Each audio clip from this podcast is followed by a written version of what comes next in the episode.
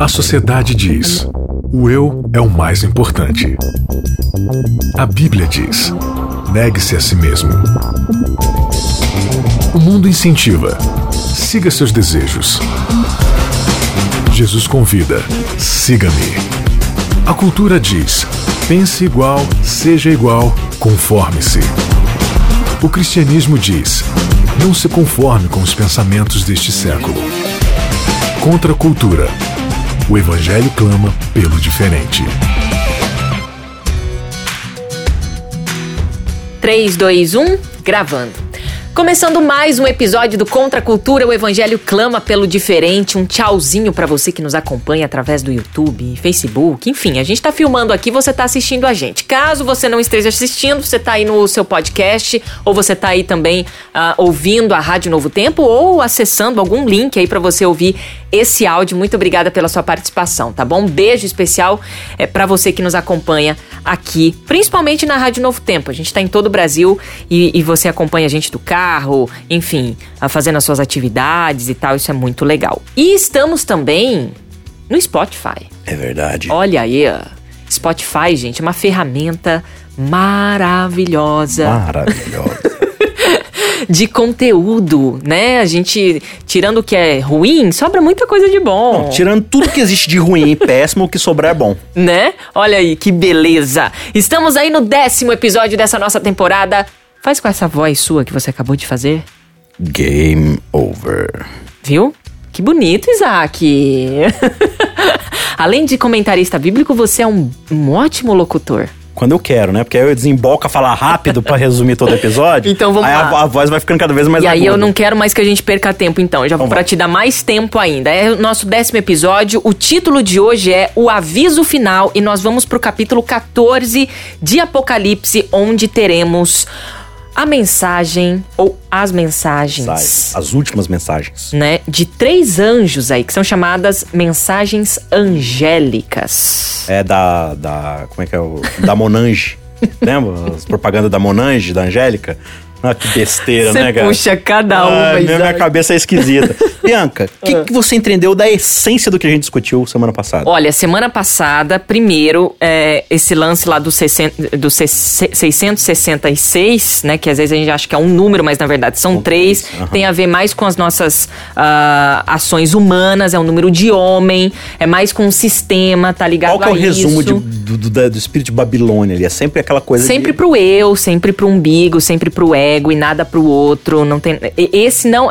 Que é diferente do testemunho do Cristo, Sim. que é sempre pro outro, é sempre a salvação Isso. pro outro. E é assim, a gente vai perceber que Satanás ele vai se alinhar com a própria religião e com a política. Exato. Para colocar esse vírus de forma corporativa para que ele possa individualmente alcançar cada um de nós. E eu destaco também, até como um insight para mim, Isaac, de que a gente precisa de fato começar a, a, a desvincular aí a questão assim, ah, a besta é isso, a besta é uma pessoa, a besta é uma igreja. Ah, o Não que não é aquilo, Sim. é que não é só, só isso. Aquilo. Isso vai muito mais exatamente, amplo, né? Exatamente. Eu gosto sempre de usar a, a ilustração do, do, do iceberg.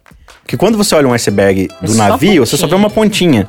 E é, sei lá, um pedacinho de neve. Aí você vai lá embaixo da água, cara, 95% tá embaixo. Exatamente. Então aquilo que você vê é só um negocinho besta, mas a essência do que Babilônia carrega, e isso vai ficar bem claro agora na explicação das três mensagens. É muito mais. É um negócio assim que. E fica né? aqui o convite, né? Claro. Pra gente estudar um pouco mais, sabe? Às vezes um material complementar, uma pergunta. Ah, não, eu vou tirar dúvida. Não, peraí, eu vou, eu vou me atentar só esse capítulo essa semana inteira. Eu vou pesquisar, eu vou no original sem grego, pressa, eu vou sabe? sem pressa, sabe? Isso isso é bacana. Eu dei meu testemunho aqui que eu tô fazendo isso com Gênesis. Tá fantástico, muito bacana. E ó, a gente citou isso aqui em off. Gênesis levanta toda a problemática bíblica e faz muito mais sentido para você depois, né? Lendo a Bíblia e lendo o Apocalipse. Então você fala, ah, mas eu vi isso no Gênesis. Nossa, mas eu vi isso no Gênesis. Meu Deus, Quanto mas eu vi mais isso perto do fim de Apocalipse vai chegando, mais perto de Gênesis 1 e 2 você vai voltando. Então bora lá, vamos para as três mensagens então? Acho que. Então leia rapidamente aí os cinco primeiros versos. O capítulo 14, então vamos lá. Então viu o cordeiro em pé no Monte Sião. E com ele estavam 144 mil. A gente já, já falou sobre eles. Que tinham o nome dele e o nome de seu pai escritos na testa. Diferente da marca da besta, besta. que é o nome de si mesmo, de uma vanglória, de uma adoração a si mesmo. Aqui você dá testemunho do pai e do pai, filho, do né? E ouvi um som que vinha do céu, como o som de fortes ondas do mar, como o som de um poderoso trovão. Era como o som de muitas. é, muitos arpistas tocando juntos. Devia ser lindo, né? Imagina João testemunhando isso.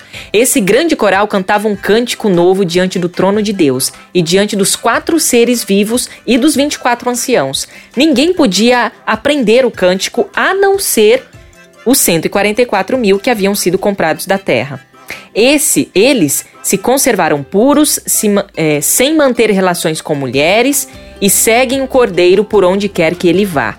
Foram comprados dentre os habitantes da terra como oferta especial a Deus e ao cordeiro. Não mentem e são irrepreensíveis. Ou seja, a gente tá falando aqui de um remanescente muito específico. E não se corrompeu. Que não se, a ideia de mulheres ali, que é que a Apocalipse trabalha muito com aquele lance da, da prostituição de Babilônia, né? Que Babilônia vai corrompendo. Então, esse povo, ele não absorveu esse vírus de Babilônia, que é pensar em si mesmo. Porque, veja, esse remanescente aqui, diante da morte, não ama a própria vida, né? Então, o, o cordeiro acaba levando eles para todos os lados, né? Como primícias, ou seja, como esse grande pessoal que foi os primeiros ali a, a mostrar o que, que é de fato verdadeiramente o espírito do cordeiro. E dá pra gente entender também como mulheres igrejas também, assim como tipo mulher é a igreja, mulheres igreja. É, mas é que quando a gente fala igreja, a gente pensa no, no predinho lá com aquele nome de placa, né? Aham. Mas a gente pode, assim, teologias, movimentos, Aham. todos aqueles movimentos. Ah, mas é, então, mas é aquela lá ou é aquela outra? Não, é sempre que é- essa teologia ela te move para mais perto de Babilônia. Entendeu? Então é entender que é muito além da superfície do prédio. Você tem que entender a ideia do que está sendo colocado, né? Versículo 6, capítulo 14: Vi outro anjo que voava no ponto mais alto do céu, levando as boas novas eternas para anunciá-las aos habitantes da terra, a toda nação, tribo, língua e povo. Temam a Deus, dizia em alta voz. Deem glória a Ele, pois chegou o tempo em que Ele julgará a humanidade. Adorem aquele que fez os céus, a terra, o mar e a todas as fontes de águas. Show de bola. Então aqui a gente tem a primeira mensagem angélica. Bianca, a gente sabe que anjo é um ser celestial, legal? Só que aqui em Apocalipse a palavra é angelon, que é a expressão usada para aquele que é o mensageiro de Deus. Então vários profetas do Antigo Testamento são angelons. Eles são mensageiros, aquele que vai carregar uma mensagem.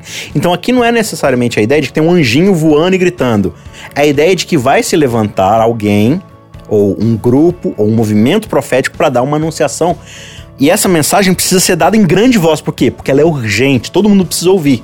Ela é a grande última mensagem a ser dada de exortação, né? De chamamento ao arrependimento. E o que, que ele vai dizer aqui? Que essa mensagem é o evangelho eterno. O que, que é o evangelho eterno?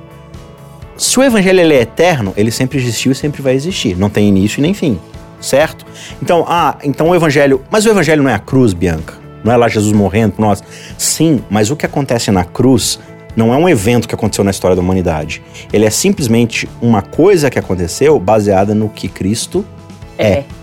Então, qual que é o grande evangelho eterno? É o caráter de um Deus de amor que está centrado no outro e não em si mesmo. É a ideia e filosofia de alguém que vive sempre em prol do outro. E isso se manifesta de forma mais visível e plena para todo o universo na cruz. Então, o evangelho é a boa nova a respeito de quem Deus é. Certo? Então, essa é a grande mensagem a ser dada. E ela vai ser dada a toda nação, tribo, língua e povo, né? Aham. Dizendo o seguinte: tema a Deus e dá-lhe glória. Então veja, tenha temor a Deus e glorifique a Ele. Quando a gente observa ao longo da Bíblia, e você tem, por exemplo, Eclesiastes, capítulo 12, verso 13, você vai ver que sempre o temor a Deus está associado a lhe obedecer. Então Eclesiastes diz assim, ó, temei a Deus e obedeça os seus mandamentos, porque isso é o dever do homem. É interessante que lá no, no original desse texto não tem isso é dever. O texto original é assim, ó, porque isso é homem. Ou seja, o que, que o ser humano é? Alguém que foi criado para se relacionar com Deus e lhe obedecer. Essa é a essência do que você é. A gente foi você deixa de isso. ser ser humano quanto mais você vai se afastando de Deus, né? Então, esse relacionamento íntimo com Deus, ele reverbera em quê? Em obediência aos seus mandamentos, que é o seu caráter, que é a sua vontade, né? Então, assim, como é que a gente glorifica a Deus? Se obedecendo. Aham. Ah, eu temo a Deus. Legal, você teme a Deus. Por que, que você não obedece? Então é hipocrisia da sua parte. Ah, você ama sua mãe? Amo. Então por que, que você desobedece ela, faz o mal contra ela? Você entendeu?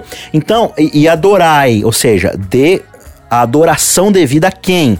E aqui é bem interessante porque a gente vai encontrar a maior alusão, citação, paráfrase no Novo Testamento do Antigo Testamento. Se você olhar todas as grandes alusões, essa aqui é a maior de toda, a mais extensa. E ele está citando algo muito específico. Ele diz assim: ó, adorai aquele que fez o céu, o mar e as fontes das águas. Esse trecho aqui é uma citação, uma alusão, né, direta de Êxodo capítulo 20, se você for lá ver o quarto mandamento, né? Lembra-te do dia de sábado para o santificar. É interessante que o sábado, ele tá lá em Gênesis, porque Deus termina de criar o ser humano no sexto dia e ele vai dar o sétimo dia para poder santificá-lo e o colocar como memorial de que foi Deus que fez tudo. Que quando o ser humano foi criado já estava tudo pronto. Exato. Então o ser humano descansa em Deus sabendo que ele não é o criador de todas as coisas, mas que foi Deus que criou quando ele chegou lá, né? E por que, Bianca, que o mandamento do sábado ele fala, lembra que foi, você vai trabalhar seis dias, mas não se esqueça de que foi Deus que criou todas as coisas, certo? Por quê? Porque o homem, por causa de Babilônia, sempre vai olhar para si mesmo.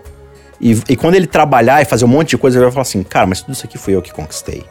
E o sábado tá falando assim, cara, descansa na certeza de que você só trabalhou porque eu te dei saúde, vida, dons, talentos, entendeu? É, então, o vírus de Babilônia sempre vai fazer a gente olhar para nós mesmos. Então, o que, que acontece lá no Éden? Você tem a árvore do conhecimento do bem e do mal. O que, que é? A gente fala assim, ah, qual foi o pecado de Adão e Eva? Ah, eles desobedeceram a Deus. Ah, eles comeram do fruto. Não, o, o grande lance lá é que, tipo assim, a árvore do conhecimento do bem e do mal era um contrato. O que, que diz esse contrato? Eu sou o Deus que criou todas as coisas. Logo, se eu criei, eu legislo sobre tudo. Eu digo como as coisas são, como elas funcionam e como o- o- as coisas vão acontecer se você obedecer. Você quer viver longe dessa verdade? Você quer que eu não legislo sobre as coisas? Você, como ser humano criador, eh, criatura, quer legislar? Então, Bianca, o grande lance aqui é o contrato que está sendo feito. Qual, qual que é esse contrato? Se você quiser viver longe da ideia de que eu legislo, você quer estabelecer seus próprios parâmetros de como as coisas funcionam, agir como você mesmo, vai e come do fruto, que eu vou entender o recado. Eu vou entender que você não quer mais me obedecer, que você quer estabelecer assim o que você quer. E quando Adão e Eva fazem isso, o que, que você vai observar? Cada vez mais uma sociedade onde cada indivíduo vive do seu jeito. E aí você vai ter guerra, você vai ter briga, você vai ter morte. Por quê? Porque cada um tá vivendo para si. Esse é o lance de Babilônia. Né? Então, ele tá falando que, olha, quando você reconhece o Deus Criador, por que, que é importante reconhecer ele como Criador? A gente já viu que Apocalipse, o grande tema é a adoração. Então, o capítulo 13 estabelece uma falsa adoração. Adoração é um sistema falso de religião. Aqui ele tá falando, olha, você vai adorar e você não vai saber qual que é o que deve ser adorado. Então, como é que ele é tão difícil de distinguir que tem um jeito para você distinguir. Então eu vou te dar o sábado, porque o sábado remonta ao papel dele como criador. Então esse sistema de olhar para si mesmo, ele é quebrado quando você olha para Deus, certo? Então, aqui a gente vai observar, olha, a verdadeira adoração ela se dá quando você reconhece que Deus ele é soberano sobre todas as coisas porque ele criou. E como que você respeita isso? Guardando os mandamentos que ele deu, que é a legislação que ele deu pra Você gente. falando de obediência aí, lá em Gênesis 3, na, na- o pecado do homem e da mulher, onde, é- onde Eva, lá no, no versículo 6, aqui na minha versão não é a melhor versão, Ah. mas ok, tá dizendo aqui, a mulher viu que a árvore era linda e que o seu fruto parecia delicioso. As versões é, é que a árvore era boa, Uhum. né, o, o seu fruto era bom. Belo, né? Que faz saboroso. alusão ao que Deus fez na criação. Ó, isso aqui. E Deus viu que isso era muito bom. Uhum. Aí a mulher vai e fala assim: não, isso é muito bom. Ou seja, é, é, é o, é o homem tentando falar o que é bom ou o que não é. Exatamente. Como se ele tivesse essa prerrogativa. Então o que, que vai ser Babilônia? Babilônia vai ser esse sistema que, onde cada um quer dizer o que é certo e o que que é errado. Aí, aí você olha e fala assim: não, mas Deus tem que me salvar. Por quê? Porque eu sou uma pessoa muito boa. Tá, boa de acordo com quem? com quais parâmetros? Os seus, né? Então, vamos para a segunda mensagem? Vamos lá. E então outro anjo o seguiu, lá no versículo 8 do capítulo 14, dizendo em alta voz: Caiu, caiu a grande Babilônia. Caiu a grande cidade que fez todas as nações beberem do vinho da fúria de sua imoralidade. Olha que doideira. Olha, é curtinho. É uma mensagem né? curta, mas ela carrega tanto significado. Por quê? Porque Babilônia é um tema muito presente na Bíblia. Então veja, a gente acabou de dar esse resumo aqui que já vai linkar. Então a segunda mensagem, ela tá baseada na primeira. Sim. A primeira é, olha, olhe para Deus e o adore como criador de todas as coisas. Como você vai fazer isso? Obedecendo, porque quando você obedece, você reconhece que tá reconhecendo a o que ele é o legislador de uhum. tudo. Você está dando a autoridade que ele merece, que ele é soberano e logo ele merece. Qual que é o lance de Babilônia? Babilônia faz você olhar para si mesmo e não reconhecer a soberania divina. Então, quando Adão e Eva comem do fruto, eles inauguram o que no mundo? Babilônia. Que começa com duas pessoas. Você vai pro capítulo 4. O que acontece no capítulo 4?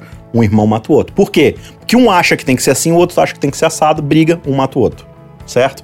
Aí você vai é, para a cidade que cai em funda, é uma cidade baseada o quê? Em individualismos. Matei um homem, Lameque diz, porque fez tal coisa, o outro porque não sei o que lá, então eu quero vingança. Por quê? Porque cada um tá pensando em si. Aí você vai desenvolvendo a história, aí você chega logo depois do dilúvio. Porque a situação ficou tão feia e dramática que Jesus falou assim: ó, basta, deixa eu zerar aqui e começar de novo, porque tá, tá ruim. Aí, beleza, a gente começa juntinho de Deus. Só que Babilônia tá vindo logo atrás, né? Ela não saiu da gente. Vírus não. Aí você vai lá no capítulo 11 e você vai ter a humanidade construindo uma cidade, falando assim: olha, vamos erigir um monumento para que o nosso nome seja lembrado. Aí você cria a torre de Babel. Babel é o portal do céu. É o ser humano que falou assim: olha, Deus deu o arco-íris, Deus deu a sua marca. O que, que era a marca do arco-íris? É que ele é soberano, ele controla todas as coisas e ele não vai deixar isso acontecer. Ele vai nos salvar sempre que for necessário. Aí o ser humano fala assim: não confio, tá? É, é, melhor eu garantir o meu jeito de me salvar. Então eu vou construir. Ó, oh, Deus, se o senhor mandar um dilúvio de novo, a gente construir um monumento que vai bater na sua porta, tá? A gente vai até você. Porque a gente consegue se salvar. Eu sei o que é bom. Eu consigo, por minha própria. Né? Babel nada mais é do que um monumento à justificação pela obra do próprio ser humano de não confiar em Deus. E aí você vai ver o desenvolvimento. Aqui que vai acontecer, na verdade. Quando cada um vive para si, cada um fala a sua própria língua, qual que é o efeito que vai acontecer? Cada um começa a falar uma língua. É, é ao mesmo tempo aquilo acontecendo, mas o que, que ele representa? O que, que é a sociedade hoje? Velho, você vai ler as, as coisas no Facebook, todo mundo tá falando e ninguém tá se ouvindo. Eu, eu, não quero que você me escute e me entenda, eu só quero falar e quero que você aceite o que eu tô falando. E você também. Ninguém, a gente não se comunica, a gente fala o que a gente pensa, ponto, acabou. Aí dá briga, dá inimizade. Aí a gente vai pro Egito. O Egito é impressionante, porque você tem uma grande nação ali oprimindo Israel e justifica a matança de bebês e tudo por quê? Porque não, porque a gente é, a gente isso não é errado, porque o Egito vai sobreviver. Então você troca o certo pelo errado por quê? Porque é conveniente, né? Aí o que, que vai acontecer? Israel, então ele sai, como a gente falou na mensagem passada, né? Israel sai desse sistema babilônico opressivo, se torna um reino, e quando você vai no reinado de Salomão, o que, que Israel é? A Babilônia da época porque ela contrata mão de obra escrava, ela volta no Egito, compra um monte de arma para poder oprimir as outras nações, sai conquistando e destruindo todo mundo, né? E aí os profetas vão falar: gente, cuidado, vocês estão se tornando Babilônia, cuidado, cuidado. Ah, vocês querem viver como Babilônia? Vocês querem ser Babilônia? Cara, eu conheço um lugar muito legal que vocês vão adorar, que lá todo babilônico se dá bem, chama Babilônia. Você quer viver em Babilônia? É isso aqui que é Babilônia. Só que assim, o mais forte sobrevive, não é? Não mais forte, que dá conta de sobreviver? Babilônia é mais forte que vocês, né? E aí eles ficam escravos lá em Babilônia. E aí, o que, que vai acontecendo? Você vai ter Medos e Persas, Grécia, até que chega em Roma, todas elas substituindo e dando lugar à vez à Babilônia da vez, certo? E você chega lá em Roma e é impressionante porque Israel olha para esse bebê que ameaça o rei, né, dos judeus ali, que é Herodes, e ele fala assim: manda matar essas crianças. Isso lembra alguma coisa lá atrás? Lembra? Né? Só que engraçado que o Egito quer matar os bebês e, e, o povo de Israel foge do Egito. Aqui, Israel quer matar os bebês e Jesus foge para onde? Você lembra, Bianca? Jesus foge para o Egito para encontrar abrigo lá no Egito, porque Egito não é mais a nação opressora. Ficou, foi destruída, né? Você entendeu? Agora eles são os opressores. Então, Jesus ele vai exercer um ministério para mostrar o quê? De que o problema não é, a não é o endereço, Bianca, não é onde as bestas habitam, é o espírito que Babilônia exerce. Então ele vai perceber que Roma é o hospedeiro da vez desse vírus que está exercendo, que ele reconhece em Satanás, que é essa coisa de olhar para si mesmo, de, né? E aí, a mensagem que fica agora para essa igreja que está sendo perseguida cada vez mais, mas que ao mesmo tempo acaba se tornando também Babilônia às vezes, e isso acontece a nível corporativo, mas acontece bem aqui em cada um de nós. A, a, gente passa de opressor a oprimido e de oprimido a opressor. Rapidão. Assim, ó. Uhum. Porque todo mundo que é oprimido é opressor de alguém. Então, o que, que a segunda mensagem está dizendo pra gente? Olha, Babilônia, ela embebedou todo mundo com esse vinho, ou seja, com essa filosofia de viver para si mesmo. Entendeu? Então, veja, eu quero dizer uma coisa para vocês. Cuidado, porque assim como aquela Babilônia caiu, secou o rio lá, né, o Eufrates, e, veio outro, e destruiu, ela vai ser destruída de uma vez por todas. Qual é a postura que você precisa ter em relação a essa mensagem? Aí vem a terceira mensagem. No versículo 9, um terceiro anjo seguiu, dizendo em alta voz: Aqueles que adorarem a besta e a sua estátua, ou aceitarem a sua marca na testa ou na mão, beberão do vinho da fúria de Deus, que foi derramado sem mistura na taça da ira de Deus, e serão atormentados com fogo e enxofre na presença dos santos anjos e do Cordeiro. A fumaça de seu tormento subirá para todo sempre, e não terão alívio de dia nem de noite, pois adoraram a besta e sua estátua, e aceitaram a marca de seu nome. Isso significa que o povo santo deve ser perseverante, obedecendo aos mandamentos de Deus e permanecendo fiel a Jesus. Olha que legal. Então, qual é a segunda mensagem? Ela diz que Babilônia vai cair. E o que, que acontece? Se você, por conta própria, por escolha sua, persistir em Babilônia, tudo que estiver em Babilônia vai ser destruído. Então, a gente, Bianca, como ser humano, a gente não fica pedindo que Deus conserte todas as coisas, que Deus acabe com o mal. Deus, por que isso está demorando? Acaba com o mal. Só que a gente nunca, nunca lembra que a gente está inserido no meio do mal. E se Deus for destruir o mal, a gente vai junto. Então essa mensagem é, gente, está chegando finalmente o momento, porque a mão de Deus, o vinho da cólera de Deus, ele foi derramado com mistura. Então sempre vinha o juízo de Deus, mas diluído. Então ele nunca era definitivo. O que, que a terceira mensagem está tá dizendo? Babilônia vai receber a fúria de Deus, dessa vez sem retenção, pura, ela vai direto, ela vai aniquilar. E a ideia aqui de um fogo que é eterno e a fumaça que sobe para sempre, não é de um inferno, de uma danação interna. A ideia aqui é que essa destruição, ela é definitiva e permanente, não tem volta dela. Ela vai ser para sempre, né?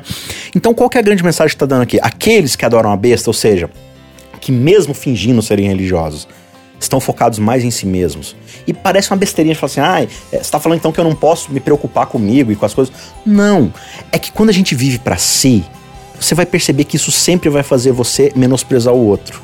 Em coisas pequenas, em coisas médias, em coisas grandes. Tudo depende só de uma coisa, Bianca: do poder que você tem para exercer isso. Entendeu? Da influência que você tem. Quanto maior, você. Ah, mas eu não sou o Hitler. Mas você é um Hitlerzinho pro seu empregado. Às vezes na sua casa. Na sua casa. Você é. Cara, entendeu? Por quê? Porque você tá se medindo com seus parâmetros do que é certo e errado. E a primeira mensagem já definiu que o parâmetro é o Criador. E de acordo com os parâmetros dele, você é Babilônia. Entendeu? Então veja, quem continuar vivendo para si vai ter essa, essa coisa definitiva de, de ser expurgado para sempre. Então, qual que é a grande mensagem para os santos? Persevere mesmo diante de tudo isso que está acontecendo. Como você vai perseverar?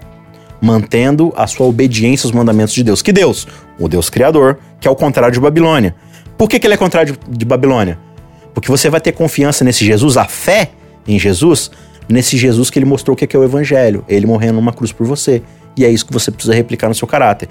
Então a gente está falando sempre de dois grupos, de duas adorações, de duas religiões. Uma centrada no poder de Deus e na fé no Jesus Cristo, e outra centralizada no ser humano, em si mesmo e naquilo que eu posso produzir. E ele está falando assim: olha, um desses dois sistemas vai acabar para sempre. E ele está falando assim: olha, eu estou dando essa mensagem com grande voz, porque é a última vez que eu estou avisando. Então, cada um de nós, como pregadores do evangelho, a gente precisa falar isso. Gente, isso que está acontecendo no planeta Terra, ah, é politicamente correto, não pode falar que a pessoa é pecadora. Cara, mas é pelo bem dela. Ela precisa entender que se ela não mudar essa postura, essa atitude, ela vai se dar mal. Então a gente precisa é, se esforçar um pouco mais para ajudar as pessoas a entenderem esse sistema. Isso tudo começa olhando para nós mesmos e se decidindo ao lado de Cristo, tendo perseverança de que mesmo tudo dando errado, mesmo que a nossa vida esteja sendo ameaçada, de que a gente se foque de fato em obedecer a Deus. Agora, isso é interessante, né? Porque se falou da Torre de Babel lá, a confusão, e que essa confusão se estende até os dias de hoje em relação à nossa falta de comunicação, na verdade, e uma comunicação muito violenta, uma comunicação não assertiva. É, é, é, é essa mensagem aqui que a gente vê, essas mensagens angélicas e essa, esse nosso. É, trabalhar incansavelmente para levar essa uhum. mensagem também para as pessoas, a gente não tá colocando aqui, né, Isaac, que é assim, ah, tá vendo? É isso mesmo, agora eu tenho, eu tenho que falar pro cara, ele tem que entender. Uhum. Tipo, não, Mano, isso aí é o Espírito Santo e a gente já falou isso. E às em vezes você tá pregando episódios. um meio babilônico, né? Exato, Você gente. quer impor a sua verdade. e quantas vezes a gente não falou aqui já que às vezes a gente pega a Bíblia como se fosse uma arma mesmo, Uhum. sabe? Atirando nas pessoas e magoando as pessoas e não como assim?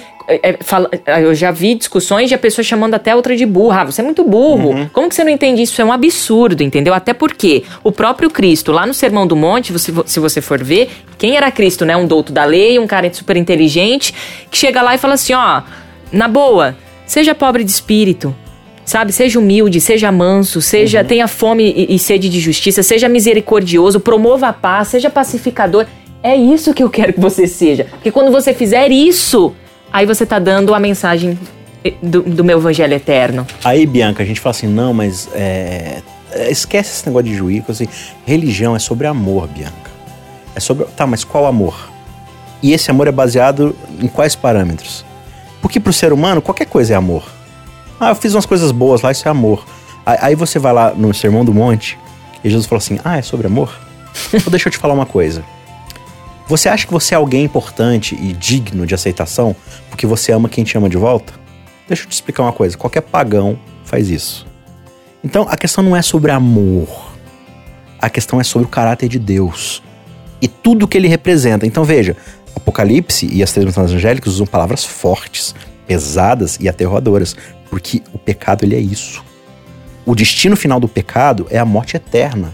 Se a gente não entender isso e não conseguir comunicar isso com cuidado e com amor, esse é o resultado para a humanidade, entendeu? Então, a nossa, a nossa fé centralizada em Deus, é, a justificação pela fé que a gente compreende, se voltando para o sacrifício de Cristo e colocando a nossa confiança nele, é o antídoto para resistir à Babilônia, que está sempre falando para você, olha, olha para você mesmo.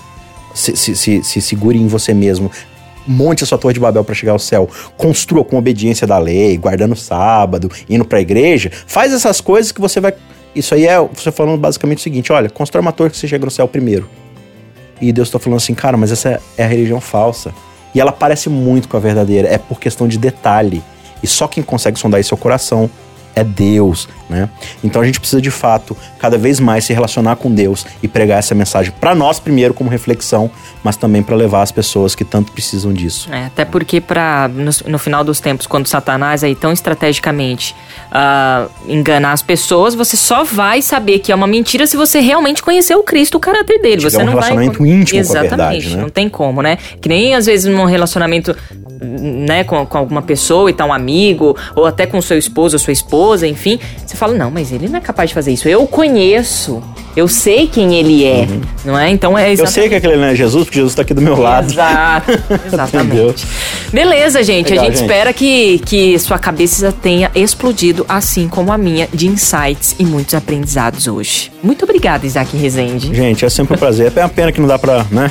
Tem que resumir tudo, Mas mas, fica aqui o convite para você buscar leituras complementares, para você, mais do que buscar leituras complementares, buscar a Bíblia, buscar a palavra e que ela seja a sua fonte de toda inspiração e informação, tá bom? Até semana que vem. Obrigada, Isaac. Até, Até. semana que Valeu, vem. gente. Valeu você aí de casa. Contra a cultura. O Evangelho clama pelo diferente.